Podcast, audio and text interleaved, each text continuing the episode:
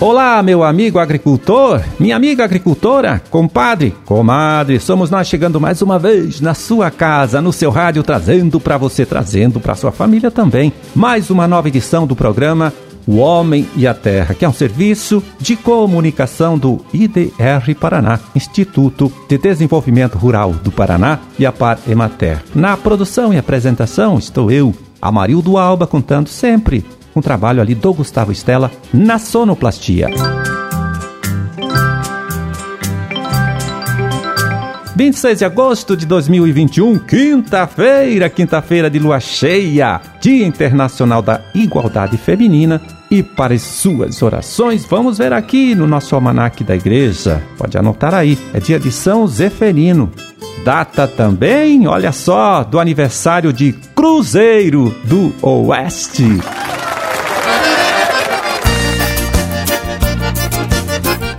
Bom, e agora nesta última terça-feira, o Conselheite Paraná definiu o novo preço de referência para o leite padrão. Ficou em R$ 1,91 o litro, com queda de 1,15% em relação ao valor fixado no último mês de julho. Praticamente não mudou nada, né? Este novo preço de referência vale para o produto que o criador entrega para a indústria agora neste mês de agosto e vai receber o pagamento em setembro. E sempre é bom lembrar né, que o preço de referência é para o produto padrão, que é o leite com 3,5% de gordura, 3,1% de proteína, 500 mil de células somáticas e 300 mil de contagem bacteriana por ml do produto. Então, com leite melhor, o criador recebe mais né, do que este valor de referência, e ao contrário, com qualidade inferior, o produto também vai pegar um preço um pouquinho mais baixo.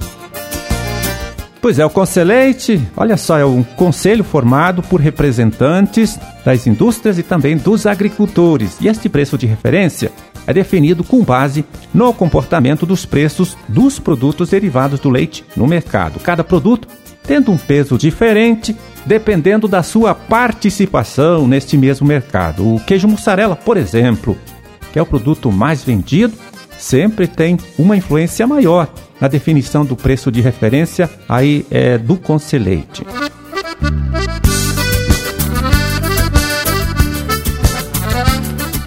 E olha só, estamos aí se aproximando né, do plantio da nova safra de verão e aumenta a preocupação de muita gente com o problema da deriva de venenos, especialmente com problema da deriva de herbicidas como o 2,4-D e o Triclon, tá? Que traz prejuízo para plantações de uva, maracujá, plantações de amora dos criadores do bicho da seda, para a criação de abelhas e agricultura orgânica.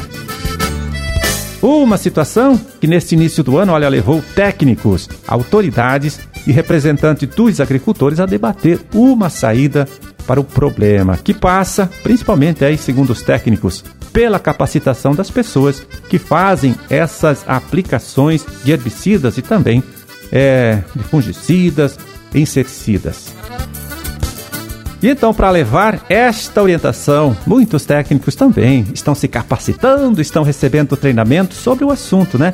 Aprendendo como ajustar um pulverizador para que este equipamento, na hora do trabalho, tenha um bom desempenho, que aplique o produto diretamente sobre o alvo, evite que o veneno seja carregado para a propriedade vizinha. É, isso foi o que aconteceu agora nesta última semana com os fiscais da ADAPAR, né, que receberam treinamento sobre inspeção de pulverizadores, curso dado por extensionistas aqui do IDR Paraná, conforme explica pra gente agora o diretor de extensão rural, o agrônomo Nelson Harger. O Paraná vem desenvolvendo, através de uma ação integrada, diversas instituições do agro, como o IDR, da PAR, Sistema FAEP, Senar, FETAEP e OCEPAR, um plano estadual de combate a derivas e que esse plano foi segmentado em diversas atividades, atividade sericultura, atividade apicultura, atividade fruticultura. E nesse momento o que está se discutindo é o combate à deriva nesse treinamento, especialmente de herbicidas, aqueles chamados de auxínicos, aqueles que são conhecidos mais pela agricultura agricultor, como o Triclão 2,4-D, que trazem prejuízos, né, uma série de dificuldades para esses agricultores nessas atividades, principalmente da fruticultura, aqui na região de Marealva, região norte do estado. Então, o que se está fazendo nesse momento é um ajuste de ações integradas dessas entidades, como eu falei, IDR, FAEP, FETAEP, Sistema Separ, as cooperativas, qual é o protocolo de trabalho que a fiscalização vai adotar na fiscalização de máquinas que tenham tecnologias antiderivas, principalmente para uso de herbicidas sistêmicos, como esse grupo dos Triclon, dos 4D. Produtos são chamados de auxínicos. Esses produtos auxínicos, a, a máquina tem que ter tecnologias antiderivas. E o que está se discutindo com fiscais de todo o estado do Paraná, são cerca de 25 fiscais aqui é, nesse momento, nessa ação integrada, quais são nas máquinas aquilo que eles consideram como necessários em termos de tecnologias antiderivas, para que essa máquina, quando vá a campo, ela produza uma gota é, menos suscetível à deriva, né, com menor risco de deriva. Então o estado do Paraná decidiu essa ação. Primeiro, trabalhar por atividades e segundo, trabalhar todos os setores, agricultores, assistência técnica e fiscalização voltada para inspeção de pulverizadores. É uma iniciativa extremamente importante. Muitas máquinas não têm condições adequadas de operar campo e aí o agricultor, por falta de ter esses conhecimentos à disposição, acaba muitas vezes aplicando e gerando problemas de deriva. Então, o Estado está se organizando para uma ação efetiva de fiscalizar máquinas e para isso hoje são 80 cursos organizados pelo sistema OCEPAR FAEP à disposição para inspeção de máquinas para os produtores desses cursos. O IDR está organizando capacitações internas, a DAPAR organizando capacitações internas de fiscalização, de inspeção de pulverizadores e essa etapa é a etapa prática da capacitação da DAPAR na fiscalização aos pulverizadores. Então, nós no estado do Paraná vamos adotar uma linha técnica, não uma linha de punição, uma linha de dar condições aos agricultores ajustar suas máquinas sem fiscalização punitiva. A fiscalização punitiva é aqueles que não adotarem tecnologias eficientes no combate à deriva desses produtos chamados auxínicos. Então, esse é, é o objetivo desse treinamento, dessa ação integrada, que não é somente setor público, é integrado setor público e privado.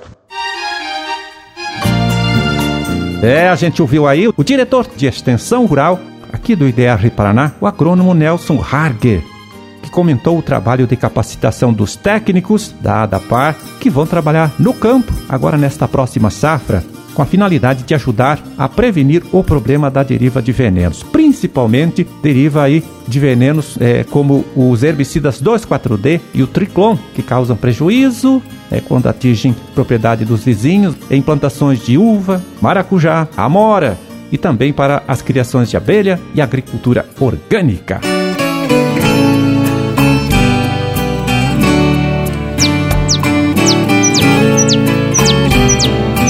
E vamos pegar aqui o relatório do Departamento de Economia Rural, o DERAL, né, da Secretaria de Estado da Agricultura, para atualizar você, meu amigo, você, minha amiga, sobre o mercado dos principais produtos de nossa agricultura, de nossa pecuária, com valores médios praticados na última quarta-feira, dia 24 de agosto.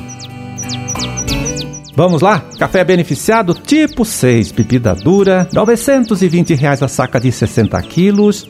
Feijão carioca, 270 e feijão preto 250 reais a saca de 60 quilos.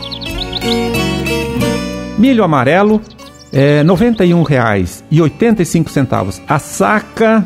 Soja 158.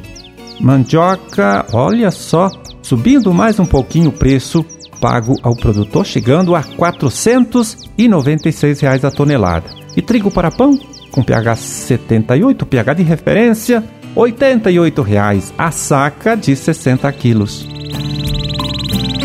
Boi em pé, preço estável, R$ 309,00 a arroba, suíno tipo carne em pé, para o criador não integrado à indústria, R$ 6,46 do quilo e vaca em pé com padrão de corte, R$ 288,00 a arroba. É, esses, olha, foram os preços médios praticados na última quarta-feira, dia 24 de agosto, aqui em nosso estado, com valores pesquisados e divulgados pelo DERAL, que é o Departamento de Economia Rural da Secretaria da Agricultura.